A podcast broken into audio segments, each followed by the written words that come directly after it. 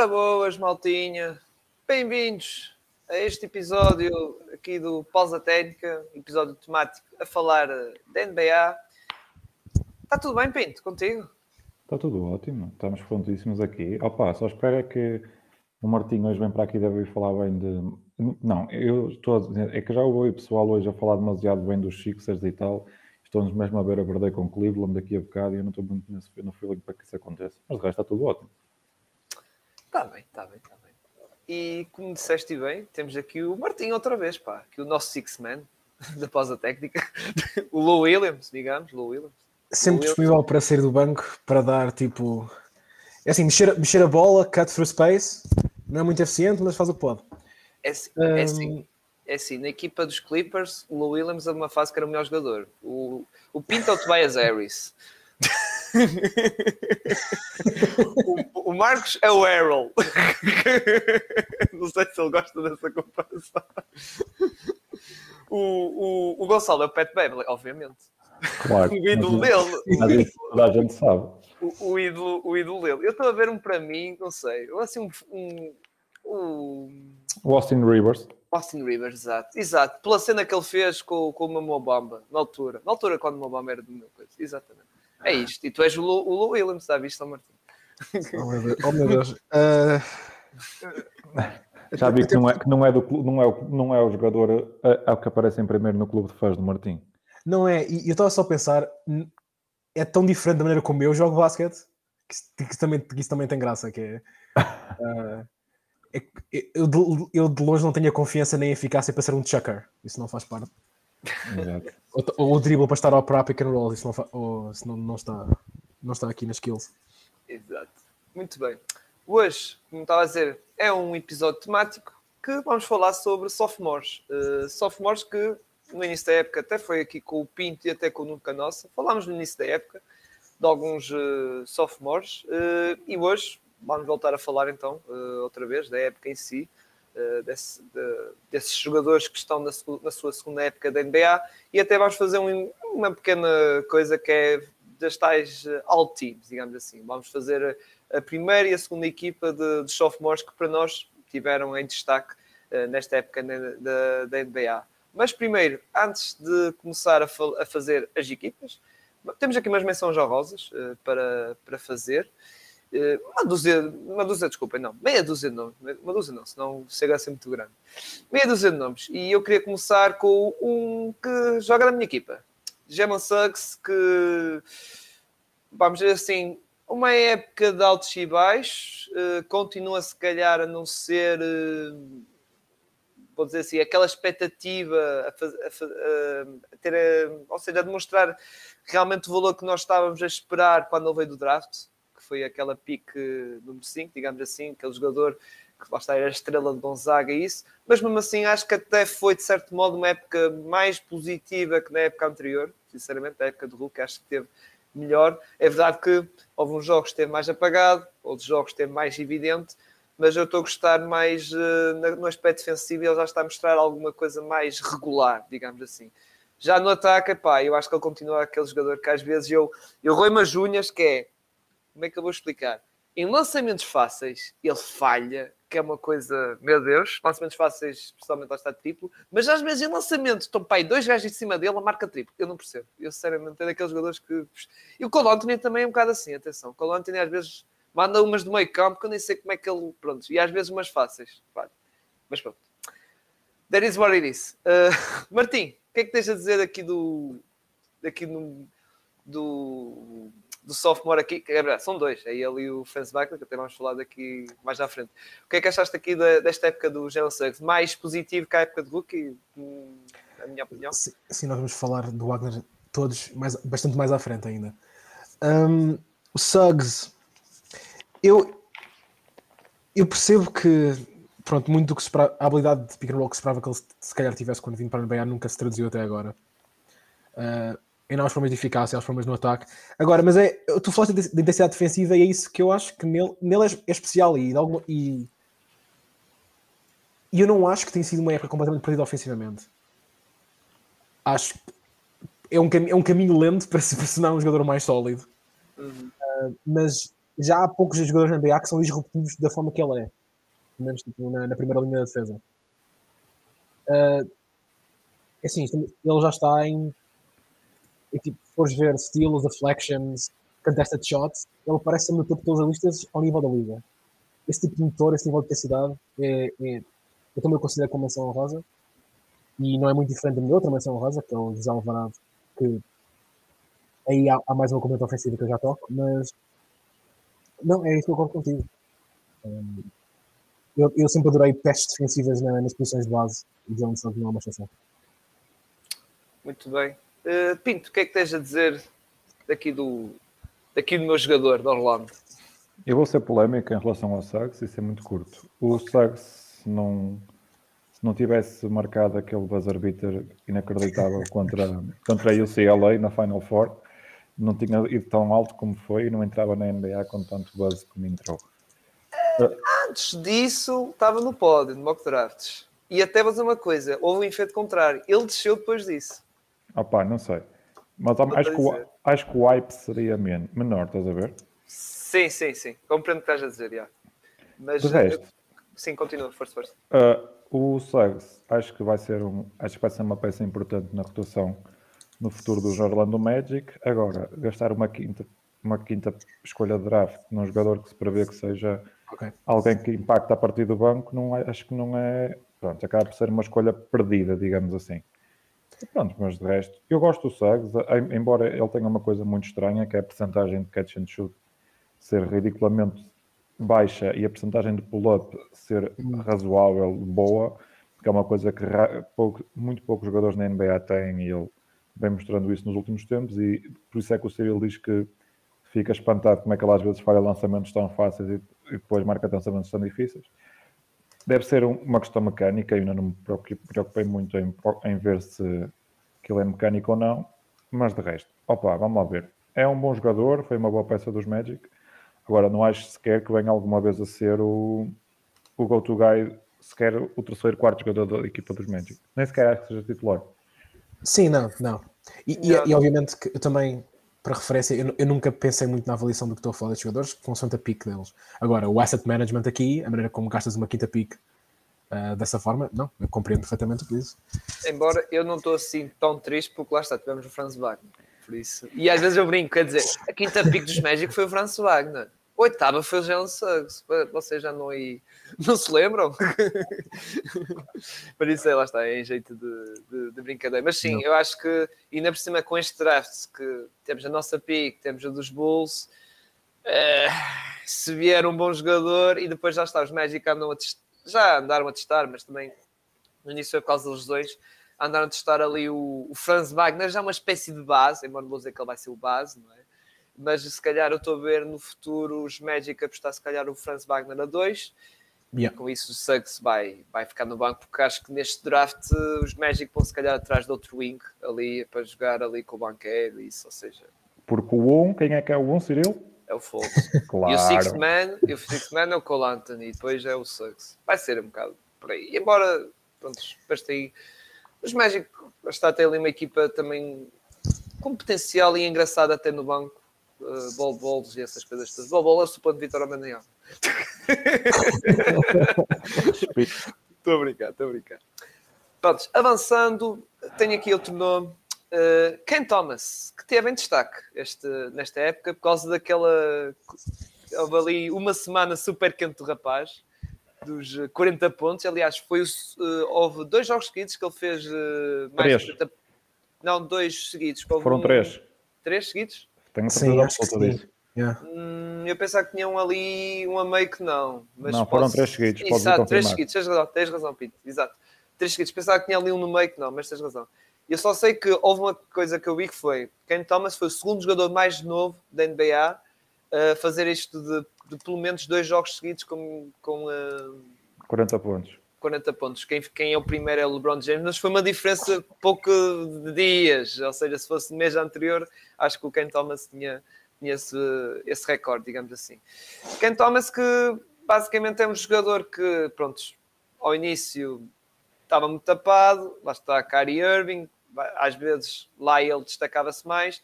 Depois da troca apareceu do Kyrie do Kevin Durant lá está, foi, apareceu depois pontuações disso, mas agora, atualmente, ou joga, ou garbage time, ou às vezes joga há alguns minutos, e é um jogador que eu sinceramente noto, como já disse aqui ao, Marqui, ao Martim, é um bucket guy. Uh, vai ser aquele jogador a vir do banco, a agitar o jogo, mas a marcar basicamente a categoria os pontos. Mas passando para ti, Pinto, qual é a tua opinião aqui sobre o jovem japonês, nascido no Japão, aqui dos Nets? Sim, não é só o Watanabe, que é japonês dos Nets, também tem outros. Eu vou ser, eu vou ser muito curto enquanto eu jogo ao, ao, Cam Thomas, ao Cam Thomas. O Cam Thomas é um Jordan Clarkson em versão 2.0. E acho que é esse o ceiling dele na NBA não posso dizer que sou o maior dos fãs. Eu acho que o, Jordan, que o Cam Thomas é aquele gajo em que se tu se estiver na equipa adversária, tu adoras que ele, te, que ele esteja. espera aí, espera aí, espera aí. Uh, estás, a, estás a rir por causa disto, Gonçalo? É claro. Isso? É, pois só podia, só podia. não. Uh, em relação ao Jordan, ao, ao Cam Thomas, eu acho que ele é um jogador muito engraçado de ver se estiver na equipa adversária na tua própria equipa. Acho que é um bocado, opa, muito bem e tal, mas na nossa equipa não. É a minha opinião sobre o Cam Thomas. Acho que é um gajo que pode ir para 40 pontos facilmente, vindo do banco ou estando no 5 inicial, mas não era o jogador que eu queria na minha equipa, sendo muito curto. Muito bem. Eh, para o pessoal que está a ouvir em áudio e não perceber o que é que estamos a dizer aqui, o Gonçalo está aqui escrevendo no chat a dizer que pronto, gostou da maneira que o Pinto estava sentado, com perna cruzada. Pronto. É, é, é só isso, pronto. Mas, Enfim. Uh, Martim, para ti. Uh, Cam Thomas, assim, bucket, só repetiu o adjetivo de há pouco. Ele tem uma das, dietas de lançamento mais difíceis da NBA, se tu fores ver uh, uh, aquilo que é esperado em termos de effective field goal percentage. E mesmo assim está acima do esperado. Isso tem mérito. Há, há ali talento enquanto uh, para criar separação e para criar os seus pontos. Uh, gera faltas também, que é, uma, que é uma coisa que às vezes este tipo de jogadores não consegue uh, trazer enquanto dimensão extra no seu ataque. Agora, há realmente um aspecto muito unidimensional deste jogo e, epá, eu, o Pin já disse isto, mas assim, a minha, a minha primeira nota escrita dele no papel que eu tinha sobre ele é Glorified Jordan Clarkson Type. Portanto, não, não tenho muito a dizer aqui, para do que já foi dito. Tu, tu, vocês devem ter as mentes partilhadas, não sei, não sei. ou, ou, andam, ou andam às escondidas a dizer vamos fazer isto no podcast, vamos fazer isto no podcast, vamos fazer isso, ok.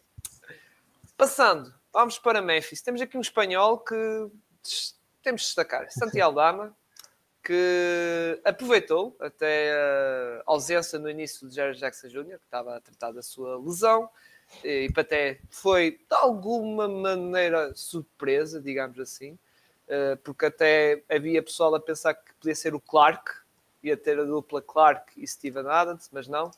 Eh, o treinador acabou por prestar no em Aldama, que até portou-se bem, vou, vou, ser sincero.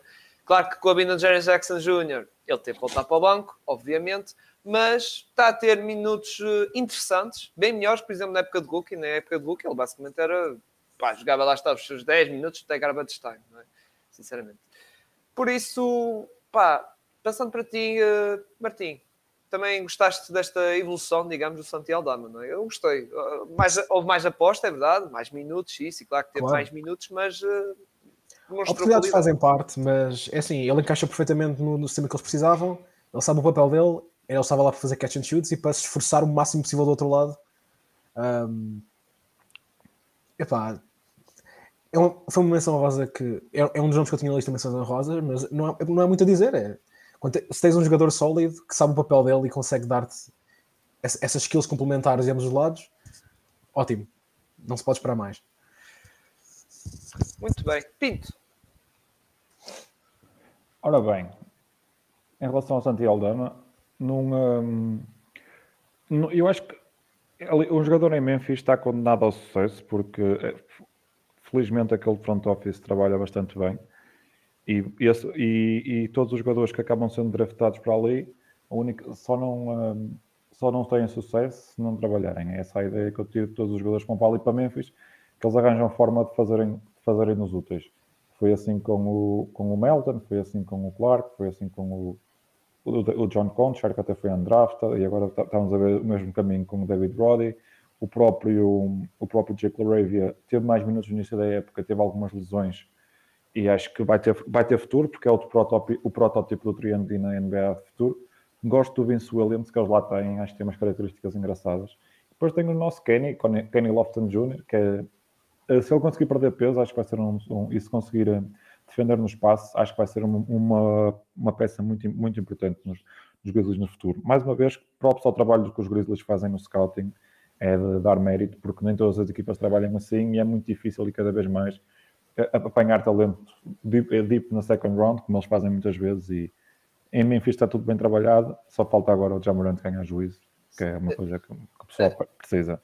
Eh, tocando em Memphis, há um outro sophomore que provavelmente deveria ter maior destaque, digamos assim, que é o, uh, o, Williams, o Ziar Williams. Que... Ah, o Zaire, mas o Zaire teve uma lesão, entrou na época lesionado. Sim, sim, é verdade. foi complicado. Ele, ele, ele, na Summer League, os Memphis fizeram com ele aquilo que fizeram com o Desmond Bain no, no ano de dois anos, ano de responsabilidade do ball handling. Acho que este acaba por ser um bocado um ano perdido devido às lesões, mas veremos o que é que ele tra traz para nós no terceiro ano. Gosto Exato. do Zaire, por acaso. É um, o tamanho está lá. Exato. Mostrou mais no primeiro ano do que neste, mas vamos é. lá ver. Sim, é, é isso que disseste agora. Para o ano mostrou ali algumas coisas uh, engraçadas que. Oi, lá foi a minha câmera, uns gatos, obviamente. Estou aqui a, a passear, mas o que eu estava a dizer uh, mostrou coisas interessantes e se calhar lá está, tínhamos umas expectativas um bocado altas uh, para a segunda época dele. Passando para outro nome, temos o Alvarado, exato. O Martim já tocaste um bocadinho, mas uh, elabora mais um bocado aqui o nosso Alvarado. Eu elaboro, eu elaboro mais um bocado, que é porque isto foi a sensação que eu tive quando estava a fazer equipas, é o que é que ele precisava de fazer para eu meter nestas equipas que ele não faz já? E eu não tenho sequer, eu não tenho bem uma grande resposta, porque dentro do papel ele melhorou muito o shooting deste ano comparado com o ano, com o anterior. Exato. Isso, isso, aumentou, isso deu mais minutos e mais oportunidades. E a verdade é que uh, eu, estava, eu estava à procura de quem é que são os jogadores que eu posso confiar em ambos os lados do campo para fazer o fim da minha equipe, da minha, especialmente da minha second team. E, e, eu, e eu confio profundamente na capacidade de José Alvarado de ser um jogador em qualquer, em, numa equipa, em, qualquer, em rotação qualquer equipa. Nunca como titular, sempre como, mas sempre como uma peça incrivelmente útil em ambos os lados vindo do banco. Eh, falaste lançamento e lembrei-me logo daquele jogo dos 38 pontos em que marcou 8, 8 em 11 triplos, assim, estava mesmo, o homem não falhava quase nenhum, aquele jogo estava super, super, super quente. Eh, e, foi contra, e, acho que foi contra Denver, não foi? Foi contra os Nuggets, acho. Não sei uh, não, já estás a pedir demais também. Eu, eu vi esse jogo, eu vi esse jogo, mas já não lembro contra quem foi. Acho que foi contra Denver porque, porque estava a discutir. Esse jogo era para discutir basicamente. Estava foi contra Denver, Denver ou contra Phoenix? Epá, já. Uh, não, deixa-me ver. Eu acho que era Denver. Deixa-me ver aqui rápido. Yeah, Denver. Denver Nuggets. E eles a seguir jogaram contra Phoenix. Foi a seguir. Foi, foi qualquer coisa foi, assim parecida. Eles estavam. Eu lembro desse, desse jogo porque estavam eles e os Santos ali, mas os Denver estavam um bocado, já estavam em recuperar, porque os Denver teve um mau início, mas estavam em recuperação e eles depois ganharam o jogo graças ao, ao, ao Alvarado. Passando para ti, Pinto, o que é que tens mais a comentar sobre aqui o, o jogador aqui de. Ele, lá está, não é, é, americano, mas ele tem origens de Porto Rico, acho eu. Porto Rico, sim. Eu gosto muito do Rosé, eu acho que é difícil. O difícil é não gostar do Rosé. Tenho pena que ele se tenha lesionado e acho que vai ser uma pena se estes Pelicans acabarem por não ir ao playoff por causa de todas as lesões que tiveram até agora. O, Joe, o Rosé acho que vai ser aquele, o base suplente do futuro daquela equipa. Ele, acho que o Dyson, o Daniels, acaba, acabará por assumir no futuro quando o CJ acabarem-se os dias dele como jogador de basquetebol. Acho que ainda tem mais 4, 5 anos para dar, mas o futuro há de chegar e é editar o final. Se os Pelicans conseguirem mais uma pique no top 10 neste draft, é mais uma. Não sei se, se, se o Nick Smith não pode cair ali, ou se eles querem ir para mais um extremo. Mas sim, eu gosto muito desta equipa dos Pelicans. Este ano é claramente um azar. Acho que não, não pode ser encarado como um retrocesso no processo de crescimento destes Pelicans. Lesões acontecem e a lesão do Zion, apesar de todas as críticas que há ao peso dele, a lesão acaba por ser uma lesão muscular e uma lesão muscular pode acontecer a um jogador de 120 e um jogador de 80 kg. É o que é. Mas sim, estou confiante nestes Pelicans, estou, gosto muito do Alvarado e acho que vamos falar de mais jogadores dos Pelicans daqui para a frente. Exatamente, exatamente. Uh, falaste disso, se for Nick Smith e Daniel, o Nick, e o, desculpem, o Nick Smith Jr., Dyson Daniels, até dava uma boa dupla engraçada ali. Dava ali uma boa dupla engraçadinha. Um complementa um bocado o outro, digamos assim. Yeah. Estava aqui a pensar, a fantasiar em coisas de, de draft, digamos. Nick Smith não jogou tipo 5 jogos este ano. Sim, Quem? ele teve bastante tempo lesionado. Yeah. O Nick Smith, Sim. sim, só jogou basicamente eh, 2023. 2022, Eu basicamente só vi filme desses 5 jogos, então a minha opinião dele é um bocado de limited neste momento. Yeah, porque ele basicamente só arrancou a época dele foi agora e o March Madness é pronto, é a montra dele em que ele tem que mostrar, digamos, o se ele quer subir no, no draft. Aliás, nós, eu já agora, publicidade do, do episódio que fiz com o Arthur a falar, também neste caso de Smith Jr. e de equipas, nós gravámos na terça-feira, por isso eh, estejam, se estiverem interessados, podem ouvir à vontade. Uh, nós comentamos a antevisão do March Madness, que já começou com aqueles jogos para definir os últimos uh, equipas. Para E hoje há mais dois. Hoje há mais dois. Mas, sim, era o terça e a quarta, e depois já começa na quinta ou na sexta. Começa na quinta. Exato. Muito bem, para acabar, tem mais dois nomes. I.O. de Chicago, que até o Pinto disse: Fogo, nem me lembrava desse. Quando... Olha, e eu vou ser muito curto. Eu vi, eu vi poucos ou nenhum jogos dos Bulls, por isso deixo isso para vocês. Pá, eu vou ser sincero: os Bulls, aquilo está. Como deves imaginar, não está muito bom, não é? Assim, a iteração que eu vi dos Bulls foi a pior parte do ano, portanto também não sei se, se Epá, posso dizer muito sobre o Ayo que seja decente. Posso falar mais do Exato. ano passado dele, I guess, mas tipo, não. Sim, ele andou assim, ele andou primeiro a titular, porque era o suplente do Lonzo, não é? Em que Yeah. basicamente, pronto, Zach Lavine, The Rosen ficava com a bola e ficava a olhar, basicamente para os outros a fazer, depois o Vucevic, outro jogador que gosta de ter um bocado a bola, para lançar, essas coisas todas. Depois os Bulls andaram ali a testar, a, a pôr no banco, depois voltaram a passar a titular, agora está outra vez no banco. Epá, o, o rapaz, depois acho que até o próprio estado da equipa não ajudou muito à evolução dele. Ele ficou mesmo ali, não teve assim. E eu estava com uma expectativa um bocado alta nele, porque no ano passado estava, era bom, lá está, era aquele six man, digamos assim. Entrava, vinha do banco, juntamente com o Caruso, e agitava muito o ataque dos Bulls. Só que este ano os Bulls estão tão maus a nível de ataque, tão maus. Aliás, até fico parvo como é que eles são tão maus no ataque e depois no rating defensivo tão bons. Eu não percebo. E quando vejo o jogo, não noto, Eh, não noto muito isso. acho que que eu vi Caruso. Sim, mas ó pai, quando tu vês assim, Vucevic que está cada vez pior a defender, The Rosen, pronto, já sabemos The Rosen, tem as limitações. Epá, mas eu fico assim um bocado, ok, eu estou a jogar sem Alonso, como é que é possível eles terem uma boa. E mesmo ao ver os jogos, eu vejo que eles não defendem assim grande coisa, mas opá, pronto, se calhar posso estar a ser um bocado iludido, digamos. A minha sensação com o Ayo do, do pouco que vi foi. Assim, ele já, era um, ele já tinha um bocado daquele síndrome de Jack of all trades, tipo no ano passado. Um, o que não é necessariamente uma coisa negativa quando tu precisas de um gajo que está para buracos na tua rotação. Agora, se tu vês algum retrocesso na eficácia dele, um, também muito imediatamente tu- a questão passa a ser porque é que estás a ter estes minutos todos. E o Ayo caiu um bocado ne- ne- nessa região porque no fundo eu não sei do que eu vi, tipo, não, não vi, não vi provavelmente grande valor acrescentado. Estou tipo, ok, é sólido. Ele, ele esforça-se na defesa, nós sabemos isto. Sim, sim. Ah, mas qual- há aqui grande valor acrescentado enquanto jogador este ano? Não sei. Honestamente, não. Não, não sei se está muito caso aí. Epá, eu, eu nos. Eu, mas os Bulls é um caso, coisa. Eu até estava à espera que, que eles revolucionassem o plantel e apostasse até nele, digamos assim, não é? Sim, Pat aos Bev outros como- Caruso. É, mandasse o Pat Bev e Caruso. Caruso. Pat Bev e Caruso tem funcionado. Eu, eu, eu não, eu não percebo qual. Tipo, enquanto esses dois estão a jogar, aquilo clica o suficiente. É verdade, eu não tenho visto os Bulls. Se vi, foi um jogo, se calhar, dos Bulls com o Pat Beverly. Se vi. Foi se Certo. calhar um jogo, se calhar. Olha, aqui, eu vou aqui correr aos stats enquanto acabas. Ok. Não, eu estou a dizer, eu, eu basicamente eu subi isso foi só um jogo, os Bulls, pronto, eu basicamente nem vejo, eu só basicamente assim, pronto, perdem o jogo para não ir ao play-in para dar uma boa pick para os meus Magic. é isso que eu desejo deles. Mas já, eu fico qualquer coisa que era tipo na questão defensiva e agora, pronto, com o Pat Beverly, claro que isso melhorou, mas Sim. é verdade que, volto a repetir, eu posso estar a ser injusto, não é? E não tenho acompanhado muitos Bulls também. É daquelas equipas que, pá, Olha, eu e não sei, depois, mas quando só- vou dar aquela espreitadela, imagina que está uma no intervalo, vou ver os Bulls. Ei, que desgraça é isto. Muda. Ei, eles já vamos em 330 posses de bola com eles dois em campo. Tenta... Mandai um net rating. oh, opa, lá sei, meu. Lá sei. Diz, Apanha diz. os 12. Yeah, vou 17 assim. 17.1. Ponto 5, peço desculpa. 17.5. Não me surpreende. Foda-se. Pronto. Eu estava eu tava à espera que dissesse assim 20. Não está longe. Não está longe. Não, mas eu estava à espera, juro, quando disseste, lança o número. eu, Foda-se, não vou disparar Não. 20. Não, mas, o, mas, assim, mas é só, o rating defensivo é, é 100. O que É neste 100, momento- exato. Eu sei, eu sei. Eu disse Que- sabia.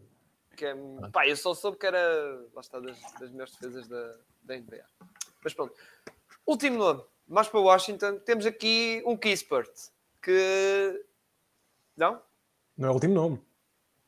Ah, pois é, faltou outro, é verdade. Mas esse é só para ti. Tudo bem, é tudo bem, tudo bem. Vá, é Kispert. ti. Corey Kispert. Vamos a Corey. Agora Kispert. Uh, nos Wizards, que está a ser mais aposta também uh, da equipa, a ter mais minutos, a jogar uh, também a titular e tal, e que realmente até tem revelado, estou a dizer, é tirador, 42% de eficácia de triplo nesta época, realmente. Tá, tá, tá, tá fixe. Está fixe para eles depois trocarem, se calhar. Não sei. Pinto, o que é que tens a dizer do Kispert? Não tem assim muito a dizer, não é? Um atirador. Opa, é um Já- atirador, Já, era conhecido, exatamente. atenção, na NCAA, por isso. Sim, exatamente. O Kispert é um atirador. Ele agora tem feito. Tem feito eu, do pouco que vejo dos Wizards de vez em quando, que é quando os outros jogos estão no intervalo, eu tenho gostado daquilo que ele tem feito a cortar para o sexto. Mas Sim. de resto, é o que é. É, o- é os Wizards. Ninguém dá. Ninguém. Exato, mas, mas eh, concordo contigo, ele até nisso melhorou um bocado. Não é só aquele atirador, atirador, só, só está lá só para tirar eh, triplos. É verdade que se forem ver estatísticas, eh, mais metade dos lançamentos é triplo, isso é verdade, mas também faz outras coisas sem ser isso. Martim, o que é que tens a comentar? Ah, Nada a ver, só, só dizer subscreva o que o Pinto disse e, e seguir um bocado em frente. Pá, para o nosso Deixa- nome, não é? Deixando apenas a nota que o Corey Kispert neste momento tem. A sua, a sua true shooting está 10 pontos acima da média da NBA, Não me choca. que é absurdo, mas entre sophomores está em segundo em jogadores de perímetro. Já falamos do primeiro, já vamos chegar lá. Ok, pois, Ahm. pois diz- diz-me diz que eu até estou curioso, não estou ver. Por agora, para acabar, em menções honrosas, eu tenho, pessoalmente, isto vem do coração, pessoal. Agora, ah, vá, dei-me empty, side, vou fazer isolation.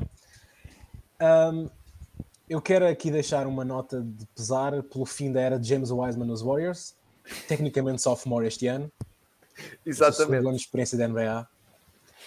Ahm, se eu vejo mais posts nas redes sociais a falar de 20 e tal pontos por jogo, 12 ressaltos em Detroit, assim, parabéns, sério, divirtam-se. Se- eu- O problema dele nunca foi esse, meus amigos. Se, se alguém aqui acha que ele era incapaz de fazer esses números em- em- em- nos Warriors com minutos suficientes, não estava a prestar atenção. O problema é que ele está completamente perdido dentro do campo quando, quando não está simplesmente quando não está a afundar ou ir atrás de uma bola que está a meio do ar. Quando a consegue agarrar. Eu desejo-lhe tudo o melhor. Espero que Detroit se divirta. Espero que paguem. Espero que lhe deem todo o dinheiro que ele quiser receber e que seja um dos 5 postos que eles vão ter nos próximos 10 anos.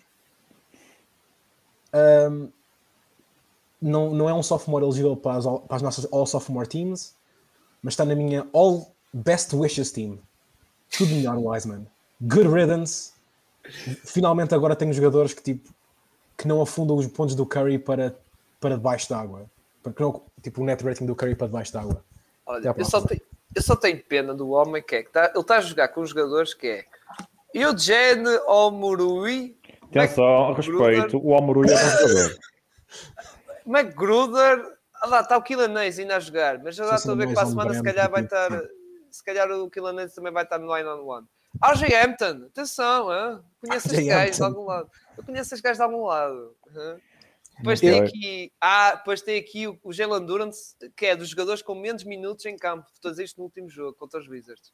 Foi dos jogadores com menos minutos mas- em campo. Do, E dos- eu, só dos queria, eu só quero mais minutos de Marvin Bagley e James Wiseman como Twin Towers. Ah, esquece, isso é só para o ano agora. Nós estamos no, estamos no 9 on 1 agora, está tudo no estaleiro.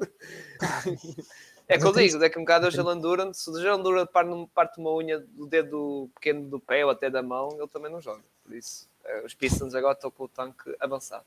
Mas pronto, malta. Acabou as menções rosas, eu até podia apontar aqui os Joshua Primos, os Book Knights, não é? Porque também Não. estão os seus highlights pelo lado Não, negativo, não, é? Não, não podias. Mas vamos arrancar então com as, as nossas equipas, não é? Aqui o, o Marcos a comentar, a falar do meu mano. Macruda. Mas pronto, vamos arrancar com as equipas e começando com a minha second team, que tem aqui exatamente. Pá, pus aqui o Jalen Green nesse second team. Porquê é que não pus na primeira? Pá, eu já falei um bocado nisso quando foi nas ilusões da época. O Jalen Green uh, desiludiu um, um bocado, digamos assim. Estava à espera de algo mais. É verdade que o contexto da equipa de Houston não ajuda. É verdade que é preciso um novo treinador. É verdade que precisa de um parceiro, um base melhor com o Kevin Porta Jr., por amor de Deus. pá, porque sinceramente acho que o Kevin Porta Jr., pá, já disse aqui, o melhor gol para mim, para ele é six man a vir do banco, a jogar nas segunda, contra as segundas linhas da, da equipa adversária. Para, ele, tem, ele, tem se ele tem se esforçado mais como point guard nos últimos tempos, só, só, só para não ser totalmente negativo. Só para não ser totalmente negativo. É assim, eu, não, eu não tenho visto agora, eu não tenho visto agora, por acaso. A, a malta de Houston gosta bastante do Kevin Porter. Opa, eu, eu acho que o malta de Houston podia gostar mais se viesse um Scott Anderson para lá. Eu acho que pronto, Sim, mas pronto. Mas Ou... eles gostam do, do Kevin Porter. Não sei, isso é, isso é com eles. Mas acho que eles iam gostar mais se o James Harden fosse para lá. Acho eu. Mas pronto. Uh, Grimes foi uma bela surpresa. Uh, é verdade, e aqui o Pinto já tocou várias vezes na questão do, da Summer League, e isso que também, desde pouca coisa que eu vi da Summer League, também gostei dele. Mas eu gostei gostei, lá está, do, do Tibbs, que não é conhecido para apostar em jovens, ter posto a jogar o homem do segundo ano, a titular, hein, com, o, com o Branson. E tem sido fundamental na equipa, principalmente no, no, na questão defensiva. E não só, ele faz um bocado de tudo. É daqueles jogadores que eu gosto muito, que é defende muito bem, também sabe, lá está, lançar, claro que não é aquele grande lançador assim espetacular, mas eh, como eu digo, faz bem um bocado bem tudo, tem visão, passa bem a bola, pá, espetacular e quero ver, quero ver mais dele para o ano, quero ver se ele vai evoluir mais uh, ainda. Depois, Trey Murphy, outro jogador que também adorei o salto dele. Pá, e, e, na altura, no início, não acompanhei muito os Pelicans, que até começaram muito bem, mas depois houve a lesão do Ingram e aí foi que a altura comecei a acompanhar mais e este rapaz estava, estava um absurdo. Pá, a lançar pá, uma coisa meu Deus, e não só, a defender muito bem, e nós já comentámos aqui, pá, uh, é o melhor role player dos Pelicans, pá, e, e é como diz o Martim, do, pá, da liga também, vai ser quase daqueles role players que todas, to, todas as equipas da NBA querem ter no, no, seu, no seu plantel. Depois tem o seu colega dele, o Albert Jones, que acho que muita gente pode ter. Também eu meti um bocado, a fasquia um bocado um bocado alta em cima dele, porque se calhar o pessoal pensava que, ok, tu és um grande defensor, que isso continua a ser um grande defensor, mas estava à espera mais na questão do triplo, no lançamento, coisa que não se revelou, digamos assim, para ser, lá está, tal espécie de 3D player, destes. Uh, está um bocado a afeição do Trey Murphy, mas mesmo assim acho que merece estar destaque e acabou também uh, por estar aqui minha second team, porque realmente o seu impacto defensivo nota-se, e aliás, nos jogos que ele esteve fora isso, a equipa também sofreu muito defensivamente na, na, sua ausência. Claro que também sem Ingram, sem Zion, obviamente. Mas depois uh, houve uma fase que também não tinha o Albert Jones também, que a equipa não estava claramente a sua, a sua ausência no aspecto defensivo. Por fim, pus Cominga, porque estou a ser, uh, prontos, pus uh, um bocado pelo momento, digamos assim. Eu percebo que a malta até pode dizer, ah, sei que é que é verdade, começou muito mal, aquela fase negativa o, Martim sabe perfeitamente que acompanha muitos mais jogos dos Warriors, não é? Do que eu que, pronto, aquela segunda linha estava horrível. e ele, Poole, o, o Moody, que também lá está, uh, também é sophomore, o Wiseman também uh, já jogou. E o Cominga andava tal como os outros todos, os outros todos perdidos e os Warriors perdiam jogos muito graças a isso, embora Steve Kerr, não sei pronto, continuava a apostar nisso e é isso que até resultava nas derrotas dos Warriors. Também houve a questão do load management, jogos que os Warriors punham os titulares todos no banco, tirando o Luna por causa do recorde e apostava neles. mas, uh, mas pronto, diz, diz, diz Martim. O Cominga chegou a, a, ter momentos em que saiu completamente da rotação porque é assim, porque ele entrava, havia dois erros defensivos e o Kurt não, não simplesmente não aceitou mais. Também, ele, foi um dos grandes motivos pelo qual come, começaste desde cedo a ter tantos tanto foco nos two-way guys, porque, especialmente naquela posição em que ainda tinhas o Wiggins, mas tu metias imenso o Anthony Lamb, porque tu precisavas Sim, de, alguém, de alguém vindo do banco para essa posição de algum tamanho como forward, e, e ele não havia confiança no Cominga, felizmente. É o que tu dizes, o momento tem sido melhor, o esforço defensivo tem sido muito mais consistente. Exato, principalmente isso, Um, exatamente. Principalmente aí, mais empenhado na defesa, exato. Mais E ele sentiu muito mais confiança de dizer, ok, vai, vai ser tu. E, e ele aparentemente motiva-se mais quando tem a oportunidade de fazer um, de ser o defesa um contra um contra grandes jogadores. E tudo bem, seja- se for isso que é preciso para, para lhe dar consistência e motivação, que seja isso. e mais confiança, por exemplo, em coisas que, por exemplo, é muito, muito atlético. Ah, atacar o sexto, ele ah, havia fase que ele não andava assim meio, não sei, ah, desmotivado, isso e agora já, já noto outra faceta dele, nesse sentido. Eu também, eu também entendo que é muito fácil às vezes sentir numa equipa que tem jogadores como o Curry e o Thompson e isso, que tipo, não devia ser eu agora a fazer isto com a bola, devia estar à procura de outra coisa. Mas É, e- isso, é um, isso é um processo e o Cominga já está no seu segundo ano e temos mostrado melhorias, portanto. Exato, e é como tu lá está pegando a dizer, não é fácil estar numa equipa com os Warriors que o nível de exigência é muito alto e que tens que encaixar as coisas logo à primeira, porque até o, o sistema de jogo dos Warriors não é fácil, não é uma coisa fácil de, se aplicar e de encaixar, digamos. Ainda por cima Sim. o Cominga que não é. Vemos, vemos muito, e vemos muitos veteranos que não conseguiram fazer isso, quanto mais um jogador que, que nem sequer tem assim tanta experiência de basquete a alto nível quanto isso quando chega aqui. Portanto, É. E tanto a skill set, ele é mais. Lá está, quando veio para a NBA foi mais pelo seu atleticismo. sim, é, é muito é aquilo que se chama mesmo tipo raw. Tipo, em- yeah. Aliás, o, o problema dos Warriors no máximo foi demasiado, demasiado foco em raw players em vez de tentar fazer draft a um ou outro que fosse um bocado mais pronto. Yeah, yeah, exatamente. O meu take de Franz Wagner em vez de, em vez de Cominga parece melhor hoje em dia do que parecia na altura, mas Ah, está muito bem assim, muito bem. Mas tudo Está bem, vou- assim, tudo bem, está vamos bem. seguir em Embora, frente eu vou ser sincero, no draft, eu lembro da noite do draft e assim, muito bem, é os Warriors a escolher. E assim, e eu a pensar assim, os Warriors se calhar não vão escolher o Cominga, se calhar não, sei o que, eu estava a pensar, o que é que os Magic vão escolher, o Cominga ou o Franz Wagner? Depois os Warriors escolheram o Cominga, pronto, ok, Franz Wagner. Escolhe, escolhe. Ah, Nós, nós escolhemos por vocês, efetivamente. Sim, sim, exato, exato. Era porque era certo. Se você escolhesse o Franz Wagner, os Magic eu escolhi comigo. Isso era de certeza absoluta. Passando para ti, Martim, já agora tens aqui o teu, a tua equipa. Pois tenho. Um, o Josh Giddy entra aqui num contexto de, do que eu acho que foi um virar de ano muito importante quando passámos para 2023. Um, o Casey já tinha sucesso durante, desde o início da época, mas de alguma forma eu sentia que não estava a ser o melhor início para o Giddy. Mas uh, não só o que parece, honestamente, mais alguma capacidade física no que toca a, a aceitar contacto. As drives Ontem- dele em janeiro. Sim, mas ontem, tu viste o jogo de ontem contra o Brooklyn? Não, ontem, desculpa. tu- Tudo o que eu estou a dizer hoje vai acabar na noite de dia 14. Ok, pronto. É que ele ontem contra o Brooklyn o gajo não conseguia comprar um cesto à volta do, à volta do ar. Ah, não, mas é assim, isso, isso, essas noites vão acontecer ainda. Tipo, Sim, sim, sim, sim, mas. Mas ok, eu, eles ganharam a Brooklyn, fiquei contente porque eu gosto de ver esta equipa do Standard a ganhar. e, e, a nível de, e a nível de Brooklyn, Brook- Brooklyn é fã na defesa. Aquilo, o último jogo que eu vi foi o jogo com. Foi os Nuggets, não foi? Que foi, over, que foi até ao fim.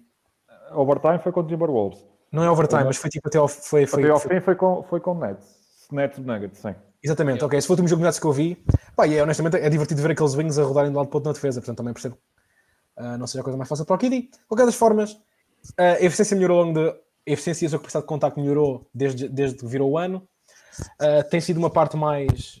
ah, a trazer mais valor para, para o KC e o KC continuar a ganhar tem sido, tem sido, tem sido muito entertaining. Eu, eu uma coisa para dizer sobre o Guidi que entretanto acho que já, me- já, me- já se evaporou. Ah, já agora, que também ajuda bastante. Não, não é indiferente o facto de eles terem começado a jogar muito mais spaced out com, com, com, com os postos que têm agora. Um, já, e já agora, shout out ao.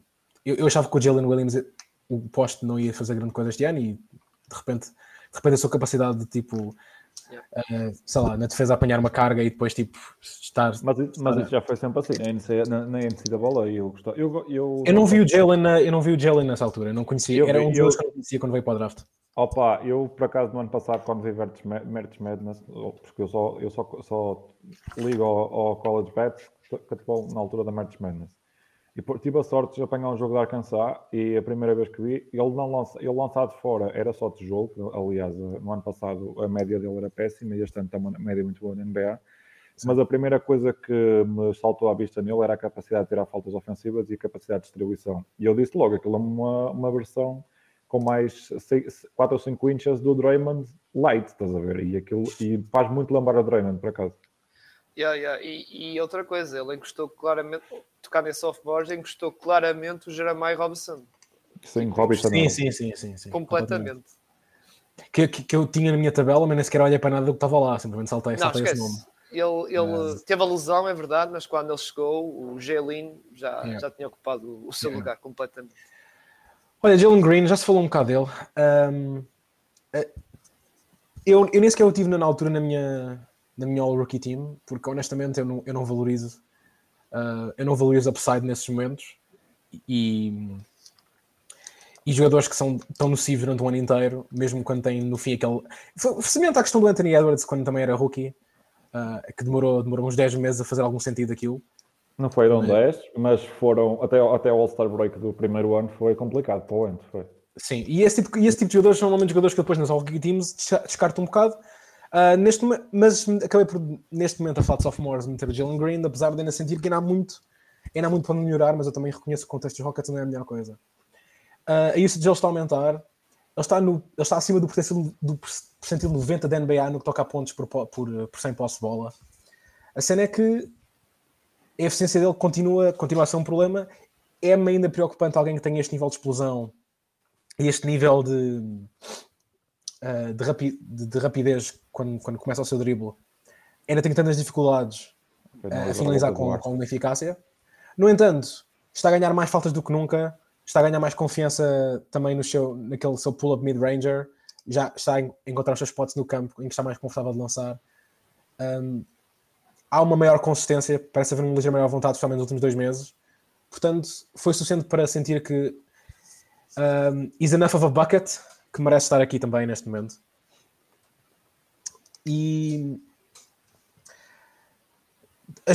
eu, eu não percebo. Há uma questão aqui sobre os Rockets, mas eu se calhar vou guardar isso mais, mais, mais, para, o mais, para, mais para quando, quando lá chegarmos. Um, ele. Ah, último stat do Jalen Green, peço muita desculpa. Há 80 jogadores na NBA com mais de 10 drives por 75 postos de bola e ele está nos está entre os 10 piores no que toca à sua porcentagem, lançamento nessas drives, e também é o jogador que passa menos desses, desses, piores, desses piores jogadores, é o que passa menos nas suas drives de longe. Há, há aqui vários detalhes que ainda há para melhorar no Jalen Green. Um, estou a tentar, mas estou a tentar ser positivo. Eu sei que não parece, estou a tentar ser positivo. Por isso é que ele está nesta equipa. Uh, o Austin Reeves é o tipo de jogador que eu adoro. Um, teres um jogador que nunca não te tira nada de cima da mesa quando, entra é em qualquer lado do campo. Um jogador inteligente que sabe mexer a bola, que sabe mexer, que sabe mexer-se fora da bola. A, a capac... Ele tem, está também aqui em parte por causa do momento recente em que temos visto um bocadinho de, de um papel de backup point guard, em que ele tem-se mostrado, perfeito, em que tem-se mostrado perfeitamente capaz, que, tem pelo menos decente.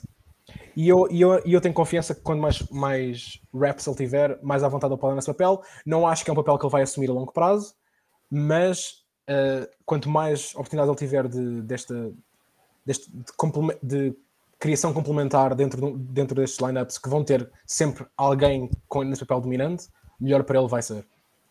Um... Só tocando uma coisa, pós All-Star, qual é a média de assistências do Austin Reeves? Consegue adivinhar? 4 uh, ou 5. 5. É. Ok. Tenho mais ou menos ideia disso. Porque, é pá, jogos. Eu também tinha um bocado a ideia, depois agora fui confirmar, quando falaste disso, estava aqui a confirmar. Havia jogos com 7, 8, 5, pá, uma coisa absurda. Desculpa, continua. Só estava aqui. Não, não, era só isto. Eu, não, eu está, tinha. O Austin Reeves foi, foi aquela dúvida no fim que eu tinha que eu te falei, que, especialmente até com o que é que eu fazia ah. com o José Alvarado, o que é que eu fazia com algum destes outros, outros, outros, outros bases também têm e, tipo two-way ability, mas acabei por escolher o Reeves também pelo e não só E não só, outra coisa, pós All-Star Game, adivinha a eficácia de lançamento, de campo e de triplo. Ele andou aí há uns tempos nos 50, 40, 90, não sei se não anda aí perto. Andou? Pós All-Star Game, 60% e 50%, 60 de lançamento de campo e 50% em triplo. Lembras quando eu disse que havia um jogador de perímetro que tinha ainda melhor porcentagem relativa à liga? E eu estava em dúvida entre ele e o Trey Murphy. Me digas que é o Austin Reeves. É o Austin Reeves. O Austin Reeves, neste momento, está 11 pontos acima da média da liga entre o shooting.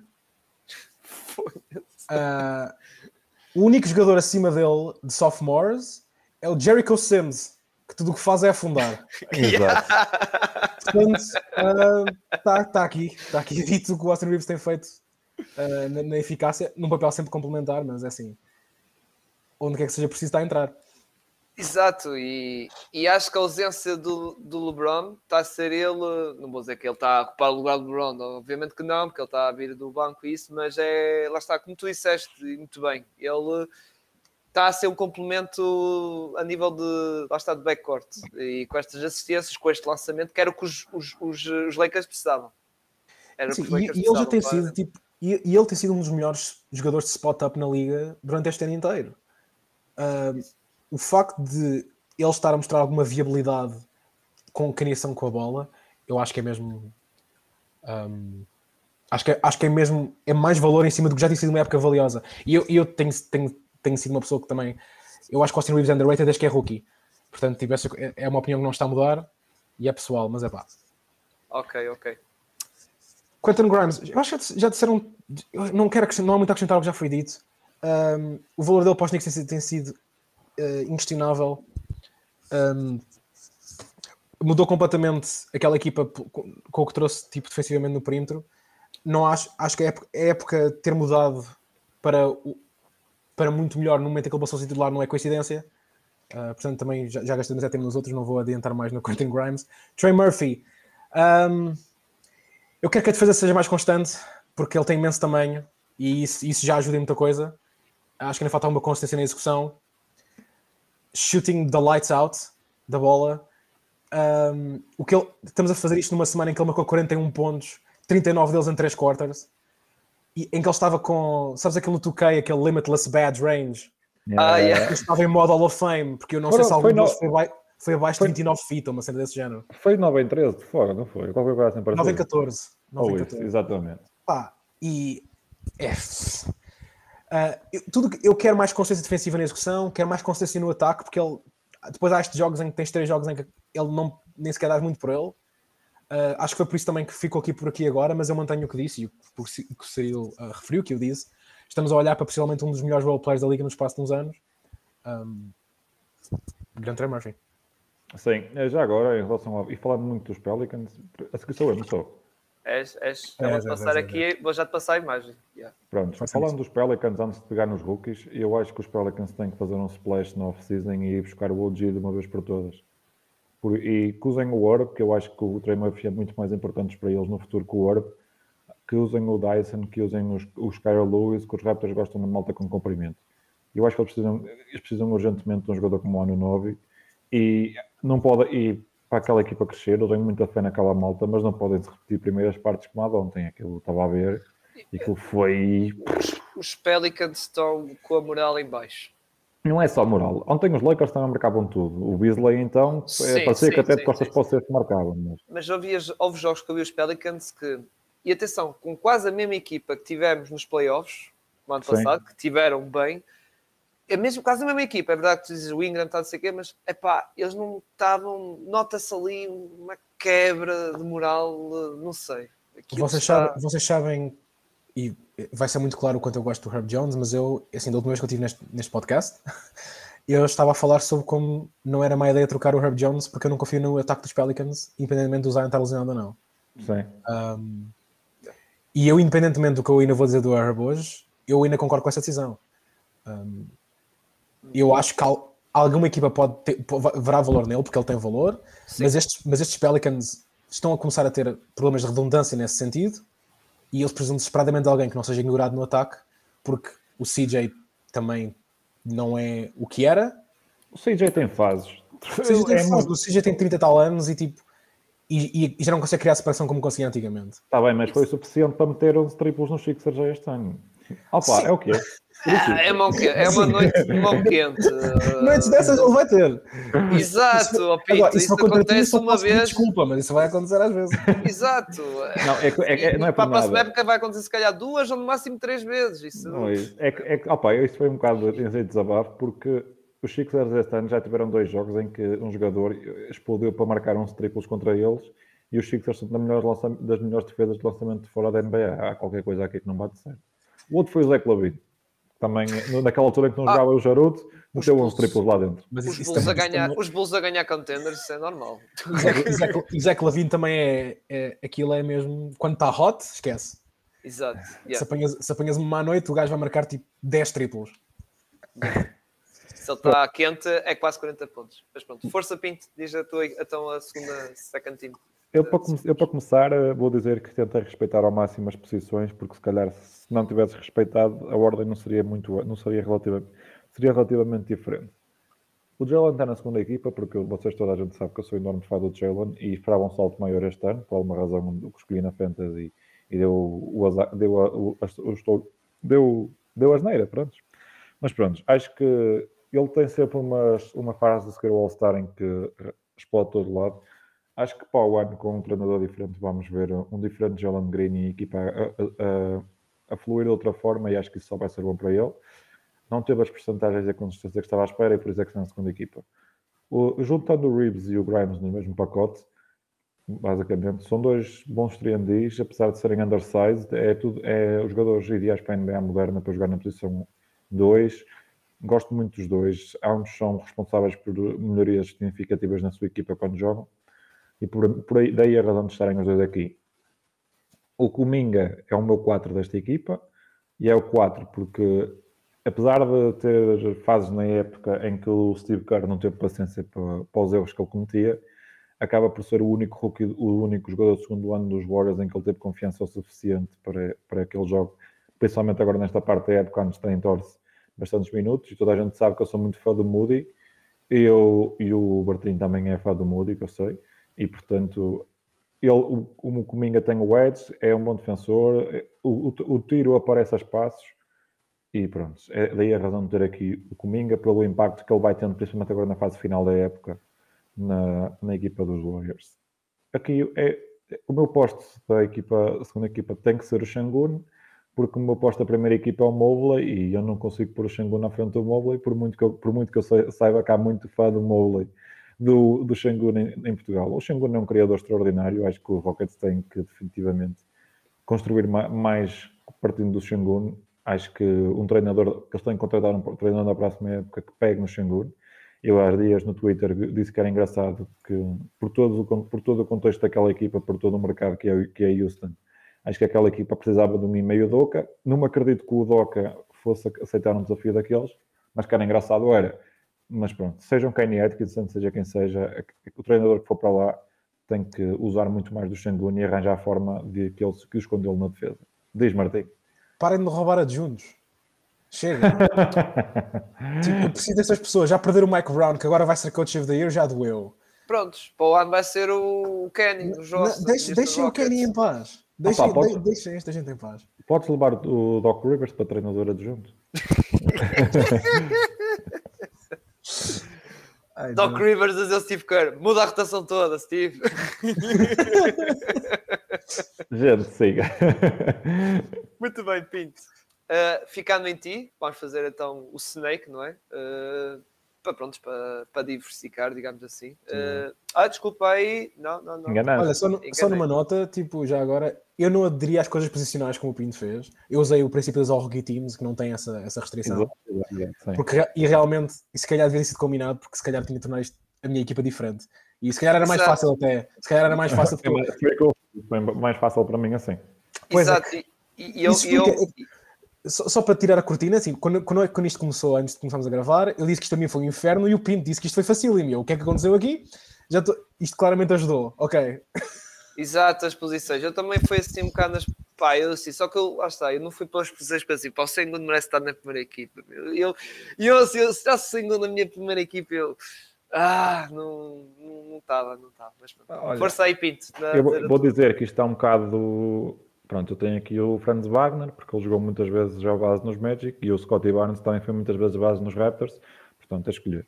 Prontos, uh, o que ideia, porque é ver jogos como o de ontem, é, ele tem sido extraordinário, e toda a gente fala daquilo que o Shea tem feito, e daquilo que ultimamente o Jalen Williams, o, o de Santa Clara, tem feito, mas o, o Guida é o, é o jogador ideal para pegar no ressalto e puxar o pace daquela equipa, e portanto, uh, props para o Guidi, é um dos meus jogadores favoritos na NBA, só aquele estilo de jogar com o cabelo ao vento e o cabelo nem sequer se mexer, puxa logo aquele estilo todo de rapaz que anda a surfar ou qualquer coisa. É só o estilo, diz tudo. O Franz, o Franz tem uma boa, um, uns bons experimentos de 50, 60, primeiros 50 jogos. Depois acho que, que ele nos últimos jogos tem, tido, tem estado cada vez tem estado a ir under das, tem ficado um bocado na shadow do, do banqueiro. Ele também anda ali com uma lesão que o está a atrapalhar um bocadito e ele ainda ontem tem um jogo fraquinho contra os Spurs. Já não é o primeiro nas últimas semanas, mas claramente é jogador de, de primeira equipa neste caso. Pronto, gosto muito do Franz, aquilo que ele dá como criador, como secundário, mesmo como, como criador primário que fez durante muitas vezes no ataque dos Pelicans, quando não havia fulls, principalmente no tipo da época. Fez um excelente Eurobasket, trouxe, uh, seguiu na, no início da época regular. Será uma certeza All-Star no futuro, não tenho dúvidas nenhumas disso. Depois os meus forwards são o Trey, o Trey e o Scotty.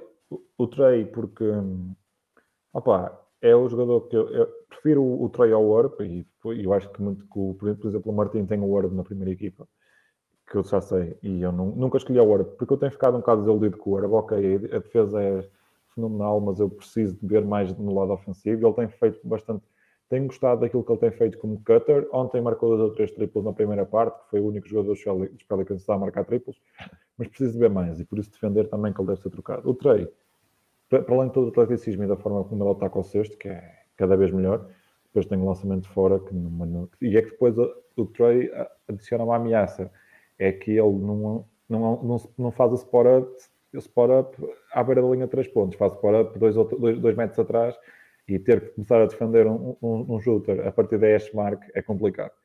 Depois o Scotty. O Scotty tem levado muito rente esta época, porque se calhar o pessoal estava à espera que ele fosse um 20, point, 20 point scorer e, e, e se andasse com uns 8 ressaltos e, no, e nas 8 assistências, andasse um bocado.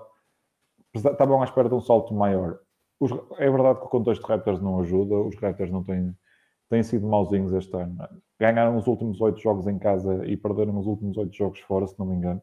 Estou numa streak um bocado à Warriors, mas sim, eh, é claramente a peça de futuro daqueles Raptors.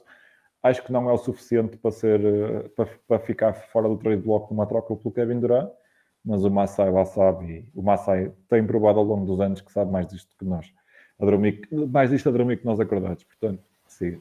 O Mobley, os primeiros 30, 40 jogos foram um bocado de estagnação, parecia que não ia ter um salto em relação à época passada mas estes últimos jogos começam a ser bastante bons no Mobley, principalmente do lado defensivo, a gente já sabe o que o Mobley tem. No lado ofensivo, aqueles afinações, ele está a ficar basicamente automático ali na zona de pintado. Uh, tem, não, não decide mal a partir do short roll, agora falta o tiro de fora. Mais uma vez, eu já falei dos caps do que tinha a falar no último episódio da pausa, mas continua a preocupar-me. E, e daqui a um bocado eles jogam contra os Sixers. O Mobley vai ter o azar de levar com o Embiid, porque hoje não há Jared Allen. Acho que vai, vai passar mal mas de resto tem todo, tem todo o mérito mesmo que está a fazer e acho claramente que está a ser, continua a ser o melhor rookie este ano. Tenho pena de não termos visto mais Cade. O Cade fez 20 jogos e começa a época bastante mal. Mas pronto, vamos ver o que é que os pistas nos trazem para o ano com a, com uma equipa que se prevê que tenham e com uma pick que provavelmente vai ser top 3 neste draft. Acho que é só. E eu estava, obrigado. E eu estava à espera que o Cade fosse o melhor rookie. Eu estava. Pá, estava com a expectativa mesmo lá em cima de o Cade vai partir a louça toda este ano. Eu, eu ainda confio muito no Cade, mas. Um... Pá, eu estava com eu, tam, eu também confio no Cade. A lesão que ele tem, acho que é uma lesão que já vem Sim, dos tempos do college, portanto. É, é, só, é, é, é desapontante simplesmente sentir que, pronto, não, não temos sample, não temos muito que dizer este ano. Eu não sei um... quantos jogos é que ele tem na NBA, deve ter Pai, 70, ah, 70. Uh, ia dizer esta época era para 8. Estou a dizer na, na época na Esta época jogou 12. Esta época jogou 12. Nas, nas ah, outras, não sei. É 76. Nas outras não, foi só, 76, só 74 mais 12. Pois 76. é 76, 76, é, é assim. Olha, fica, são 12 jogos, eu vou dizer apenas que ele pareceu estar a descobrir um bocado mais à vontade no seu pull-up too, e é isto. Eh, porque Exato. de resto não, não houve muita coisa nova para dizer. Agora, passando para ti, Martim, Oh, fogo, estou sempre a enganar-me nisto. Oh, que caraças, pá.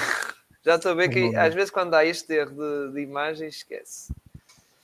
Ah, Olha, aproveitar tá para fazer uma coisa que não disse há pouco. Uh, eu espero que o Quentin Grimes, só por causa do tamanho que tem, eu espero que ele também consiga desenvolver um bocado mais um jogo enquanto, Uh, um bocado mais impacto a rodar para ajudar no interior, um bocado, é assim, ninguém é o Derek White, mas tô, uma coisa um bocado mais nesse estilo. Um, sim, sim, sim. Ele fica muito encostado na linha de 3. Ele... Era uma das coisas que eu gostava de ver desenvolver ao longo dos próximos tempos. Primeira equipa. Sim. Antes de falar, do, já agora, puxando pelo Quentin Grimes, ele sim. deve ser o jogador da NBA dos mais novos, do melhor a atacar closeouts. A forma como ele ataca a closeout é muito sim. eficaz. E depois o atleticismo dele é, é sim, uma coisa. Até porque, se tu fores ver, é, ele, a eficácia que ele tem tipo, em spot-ups é gigantesca e não é exatamente porque ele é um grande shooter de longe, é porque ele é imenso, ele é muito bom a atacar o espaço nestas, nestas situações. É. é isso que depois está refletido na, na eficácia desses manos. Um, yeah. Primeira equipa, Franz Wagner. Um, eu, eu, eu, eu já, já explicamos que eu queria fazer draft à frente do comigo. Eu adoro o Franz Wagner desde, desde, desde que comecei a ver tipo, clipes dele na faculdade. Um, o, o controle dele, tipo, o controle dele nas drives, tipo, aquele, aqueles longos passos, está, está, ainda melhor este ano no que toca a destacar o sexto. A dieta, a dieta dele mudou bastante. Ele já, já era um dos melhores jogadores no que toca.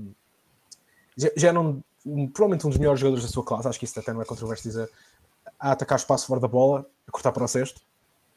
O facto de ele ter melhorado a sua habilidade de fazer isso com a bola também significa que este ano está a atacar muito mais o interior, há muito menos. Uh, quase todos os shots que, que ele acrescentou ao sexto foram tirados do semi-range. Um, e, e, é, e, é, e é, é, aquele jogador que eles não tiveram problemas de como base como foi preciso e ele nunca procura forçar o ataque, ele está sempre dentro do ritmo da equipa. Um, toma, toma as ações corretas, sabe, sabe mexer a bola. Ele, o facto de ter aumentado a sua, a sua agressividade ao interior também significa que temos tido mais, mais, mais ataques na linha de lance livre, tem mais isso relevante. Só há seis sophomores que estão a marcar mais de 20 pontos por 75 postos de bola. E isso já é tipo o percentil 80 da NBA para cima. E ele é o único desses sophomores que está a fazê-lo com eficácia acima da média. Um, é, tem, tem sido incrível em qualquer, tem sido incrível em todos os momentos que o Magic precisaram dele. Peça incrível do futuro. É, olhando para as métricas, isto vale sempre o que vale, mas eu olhei um bocado para Raptor, para LeBron, para DPM de Darko e para IPM. E no fundo, o melhor, o melhor sophomore este ano, uh, ofensivamente, tem sido o Franz Wagner. No geral, globalmente, acaba por também ter, ser o Franz Wagner. Eu acho que as métricas estão a capturar, independentemente se isso é correto ou não ser o melhor, as métricas estão a capturar alguma coisa e é o valor que ele tem sempre trazido para os Magic ao longo deste ano. Herb Jones, um, ele está aqui um bocado como eu precisava de alguém para fechar esta equipa. O top 4 era, era uma escolha óbvia, a partir daí eu tive problemas. Eu reconheço todos os problemas que o Herb Jones tem tido por não ser. Essas equipas não respeitam ofensivamente todo. Ele é completamente ignorado neste momento. E isto é um problema real para os Pelicans que já, que já não tem imenso pacing se não tiverem toda a gente que é Brandon Ingram e Trey Murphy todos metidos à mistura ao mesmo tempo. Um, ele está aqui apenas porque eu olhei para muitas opções e pensei qual, se havia alguma skill que eu valorizasse acima, individual, acima de todas as outras, e simplesmente o que ele faz na defesa, a capacidade dele de atacar, quer no dribble ou quer, ou quer no espaço, simplesmente comer todo o espaço à volta dele e, e gerar, seja roubos de bola, seja simplesmente deflections, uh, seja forçar uma turnover pela sua pressão, eu valorizo. Um, ele era, foi provavelmente o melhor rookie o ano passado defensivo a seguir o Evan Mobley, porque obviamente também é, é diferente é, entre o perímetro e o, e, um, e o, interior. Há um valor acrescentado em seres o Evan Mobley. Essa defesa no início do ano não pareceu tão impactante, mas rapidamente recuperou o ritmo, recuperou o ritmo, recuperou a confiança. Eu acho que ele tem momentos, de, os momentos complementares dele no ataque, eu acho que são melhores do que do, do, do crédito. Acho que a maneira como acho que ele sabe mover a bola para a pessoa certa simplesmente torna-se difícil a partir de um certo ponto, quando há tanto espaço dado apenas a ele e depois é concentrado toda a defesa do outro lado. Eu não sei se ele vai conseguir sobreviver a isso. Provavelmente nesta equipa não vai. Agora eu continuo, eu continuo muito encorajado com o potencial do Herb Jones e espero que, assumindo que essa troca, esse desejo que eu e o Pinho estamos a tirar para o ar, resulte em alguma coisa, uh, eu, não, eu não estaria nada insatisfeito em ser a equipa que tinha essa segunda chance de, de, de tentar desenvolver o Herb Jones outro contexto. Scotty Barnes Scotty Barnes, a falta de desenvolvimento, as, falta, as expectativas não podem, não podem fazer-nos ignorar o jogador que ele já é. Havia, e desenvolvimento linear não pode ser uma coisa que nós esperamos de jogadores depois de ser Rookie of the Year. Uh, no meu caso não foi, eu, eu, eu até teria votado Mobley, mas irrelevante. Segundo lugar, Scotty Barnes. Ele, Um, ele continua, continua, continua a ter muitas questões sobre a eficácia dele. Não gosto quando, quando ele simplesmente, ok, vamos, vamos tentar fazer aqui uma ISO play e acaba num mid-ranger que honestamente não entra o suficiente para valer a pena. Mas, mas ele, a sua são desenvolvimento este ano tem sido na sua, na sua no seu volume, pelo menos, de playmaking, na quantidade de criação que ele tem feito. Tivemos um momento até que ele, antes do Puddle, do Puddle chegar, em que ele estava a ser usado até um bocado mais como um screening hub.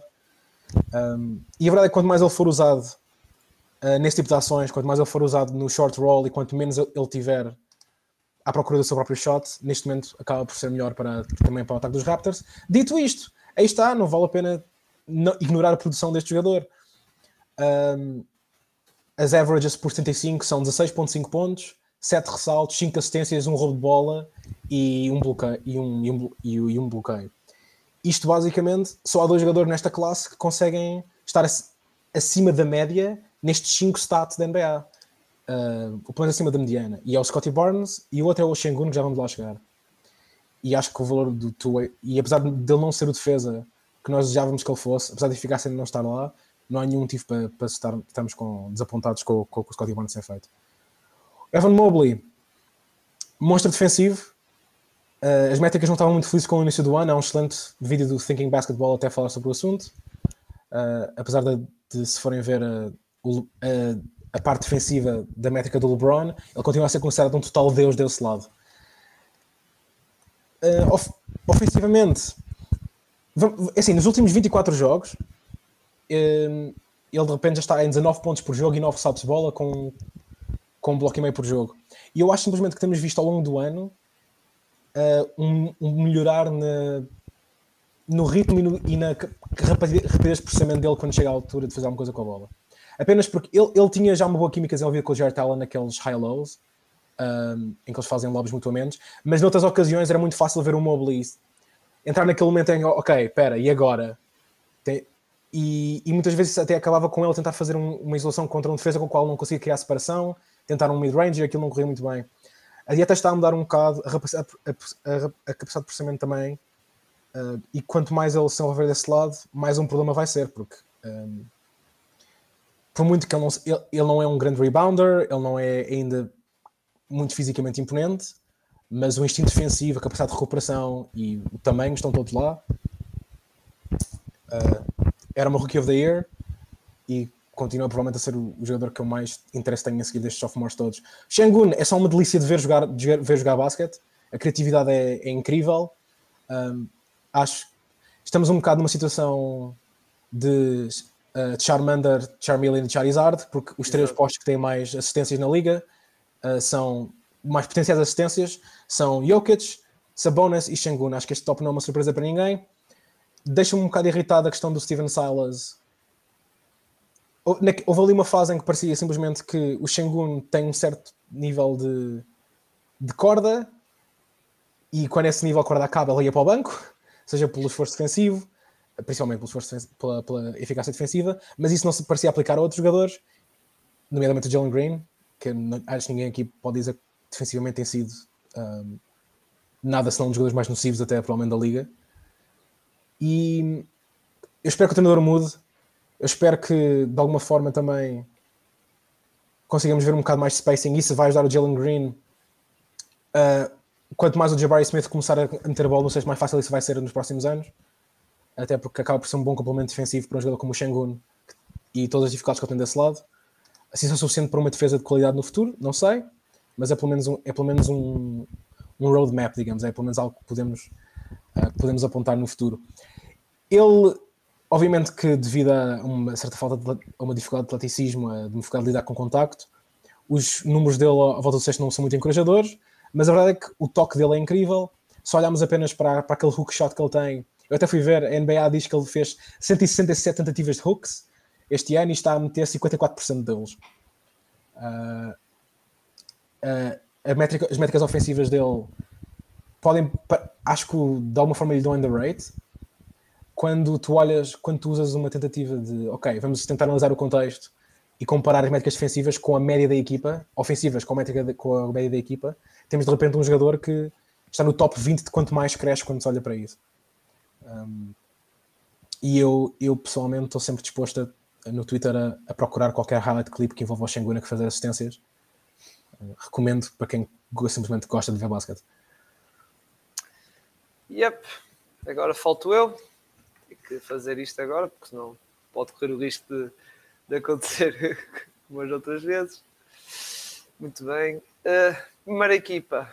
Primeira equipa. Primeiro lugar, escolhi Josh Giddy, que está a ter um ano. Pá, nós já sabemos a qualidade e aqui vocês já falaram muito bem dele.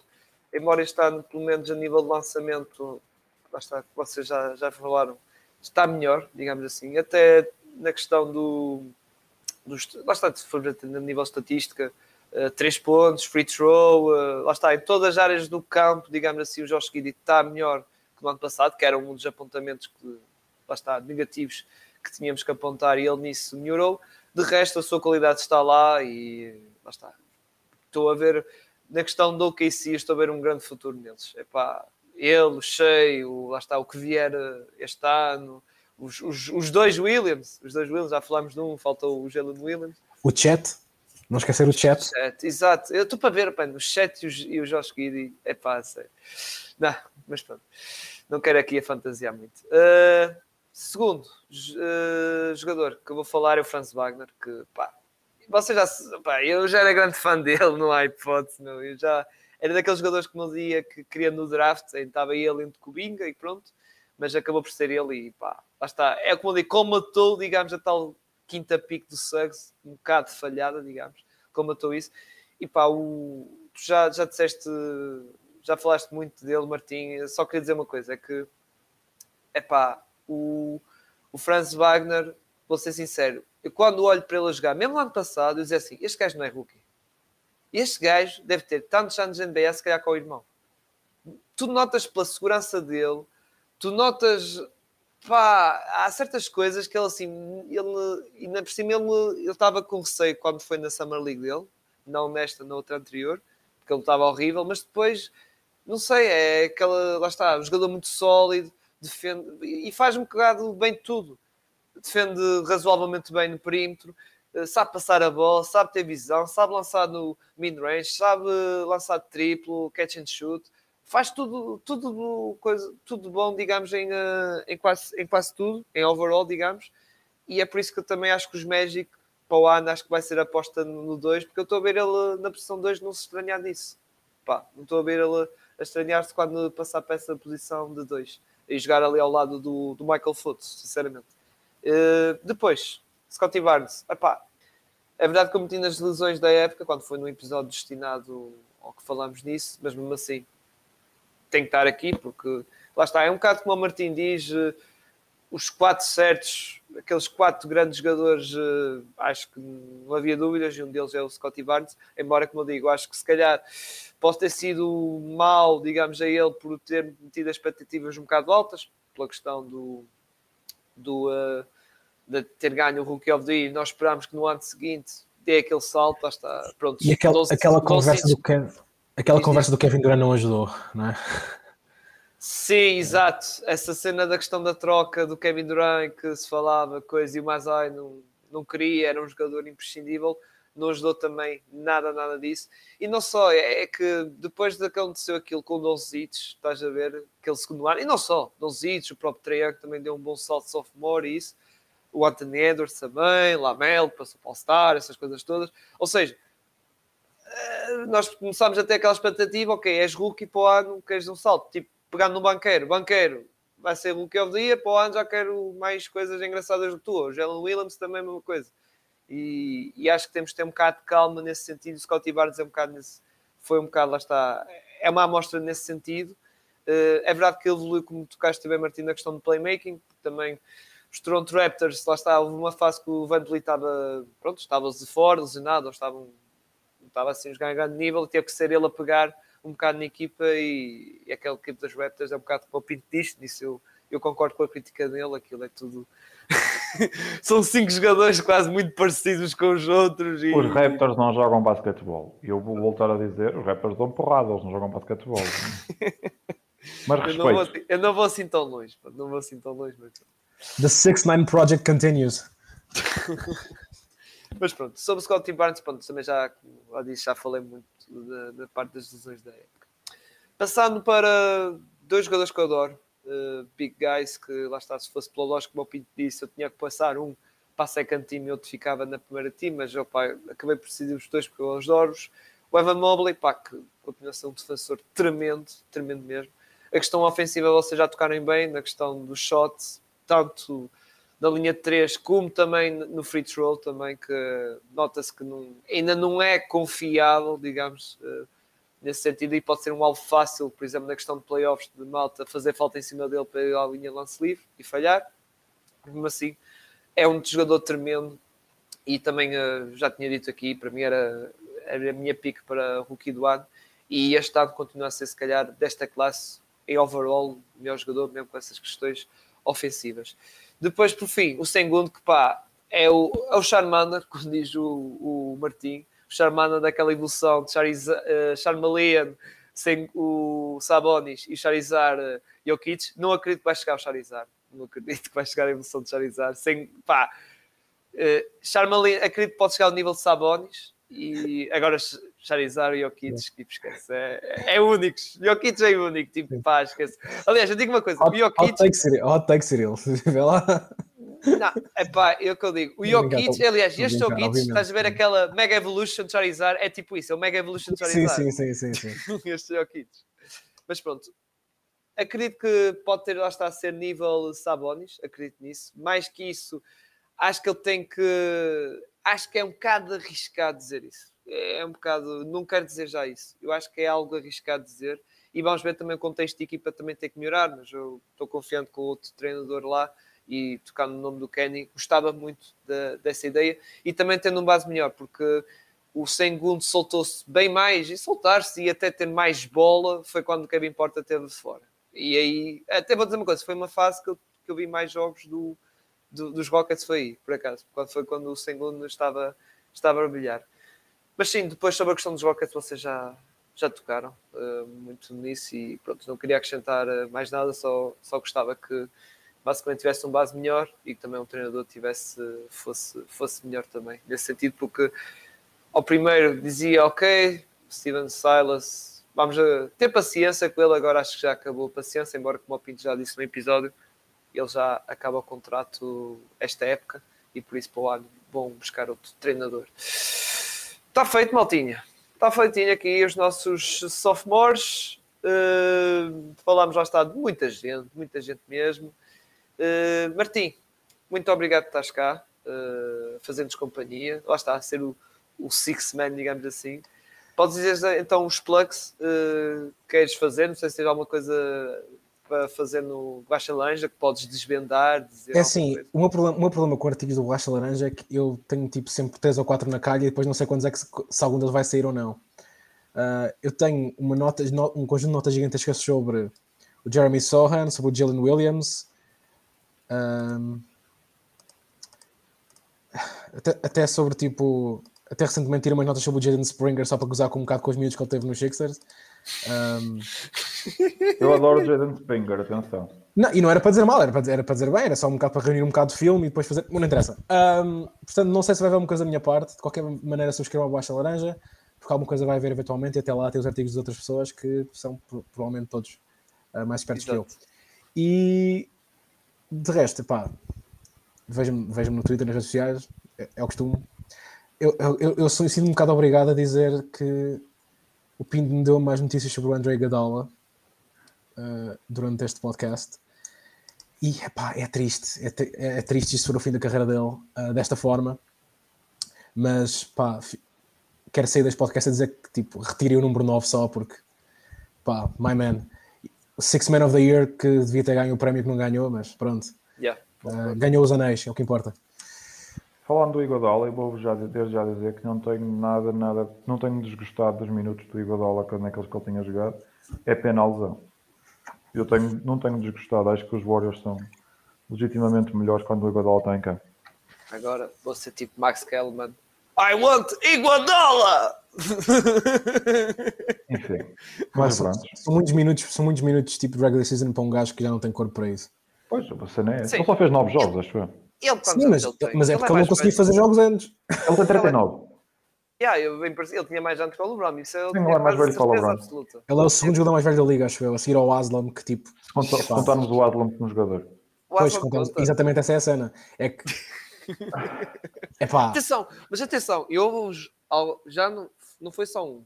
Houve pai, três ou quatro jogos que o Aslan a titular como poste. Titular, não sei Cuidado. se vi, mas eu vi ele a jogar minutos este é titular, senhor. Eu até vou ver, porque isto é, isto é uma Eu loucura. acho que eu vi a titular, meu. Pelo menos Donis eu vi na, na cena de bola ao ar. Ah, Titular um, um- pá, foi Um jogo, pá. um jogo titular Epá, mas acho que eu tinha visto mais vezes, meu. Ou estou a confundir com o ano passado. contra os. Rockets. Grande jogo que tu viste. Explica tudo. Se calhar que foi no ano passado. Ah, pá, não sei, meu. Eu tinha visto que lá está. Ah, foi naquele jogo que. Yeah, já estou-me a lembrar que estava todos ilusionados e. Yeah, yeah, já estou-me a lembrar. Eles não tinham ninguém. Mesmo o Yeah. Deadman não tinha. Acho que não tinha ninguém mesmo. E tinha que pôr o Aslan a jogar. Mas eu tinha ideia que ele tinha visto mais jogos dele a titular, meu. Tinha Não, ideia, não mas viste. pá. Tinha ideia, pá. Tinha ideia. Se calhar lá, lá contra os meus Magic pensei que tinha jogado a titular ou caraças, mas pronto. Minha cabeça também não está muito boa, nível de lembranças. Mas pronto. Uh, também nós vamos fazer aqui a publicidade habitual. Neste caso vou ser eu a fazer, no lugar do Marcos. Sigam então as nossas redes, Twitter e Instagram. Uh, subscrevam o nosso canal do YouTube e na Twitch. Se não gostarem do formato de vídeo, preferirem só ouvir as nossas lindas vozes, especialmente a do Gonçalo, não é? Uh, ouçam no Spotify, Apple Podcast, Google Podcast e Anchor. Sigam o Display, também deixem lá as estrelinhas. Também sigam os nossos parceiros, mais da NBA, lá está, diz aqui o nome, uh, conteúdo da NBA, resultados, highlights, notícias, rumores. Uh, sigam lá esta página no Facebook e sobre o basquetebol nacional, uh, mais focado masculino, embora também tocam ali um bocado no feminino. E é a mesma coisa, está, uh, highlights, resultados, agendas, classificações, tudo isso e mais alguma coisa. Sigam então o Basquetebol Notícias, que tem esse tipo de informação. Sigam, uh, desculpem lá, sigam no Instagram, exatamente. Eu ia esquecer de dizer a rede social. Pinto, amanhã vamos estar, uh, vamos estar cá nós, não é? Para fazer os pódios da, Sim, da sim, semana sim. e Eu vou- vai estar aqui casa cheia, vai estar aqui malta toda, acho. Acho que ouvi dizer que sim. Opa, eu vou desde já dar um, um spoilerzinho para amanhã. Eu estou muito indeciso entre dar porrada no Pascal Siakam ou no Jordan Poole. Não sei, vai ser num deles. Pull, pull, pull. Eu acho que, eu vou ser sincero, não houve uma vez que ias pôr no pool e esqueceste. Opa, é capaz. ou foi o Gonçalo? Já É capaz, é capaz. Opa, eu tenho uma relação de ódio com o Pascal Siakam. Eu ia dizer amor ódio, mas não é ódio. É mesmo ódio. Mas como começou tão bem a época, obrigou-me a engolir as palavras. Eu vou dizer Não que... é, não é, é amor ódio, porque tu já puseste All-Star, falas que pode ser. Não, atenção, eu sei que eu, eu consigo... Se fosse só, nem punhas nada, dizia, não, não quero este Eu gajo sei volta. reconhecer o mérito, do Pascal. Não gosto do jogo do Pascal, mas reconheço Exato. o mérito dele. Agora, o pool vai depender muito do qual mal eu seja hoje contra os Clippers. Pool contra Westbrook. Yeah. Vamos ver. Porque ele não teve mal no vosso jogo contra a Phoenix, o pool. Eu Não. acho que é, que é o, o, melhor elogio que lhe posso fazer. Não teve mal. Epá, eu. Não vou começar. Vá. Quant- quant- quantas vezes é que o Bob Maia já se arrependeu de ter dado o contrato ao pool em vez do Draymond? Soco! Foi o Pá, soco, pá! Mas é isso, pá. Não lhe des um morro no off-season. Tipo, estas cenas resolvem-se de forma fácil. Não precisas que foi o soco, ó, pá! Tantas vezes já disse essa cena. Não, eu genuinamente acho que, tipo, eu, isso, eu, eu, eu não tenho dúvidas que isso teve influência na questão dos contratos. Claro não tenho teve. dúvidas. Portanto, é assim. Whatever. Whatever. Ah, obrigado, obrigado pelo convite, malta. Fica, fica tudo. Tchauzinho, maltinha. Grande abraço.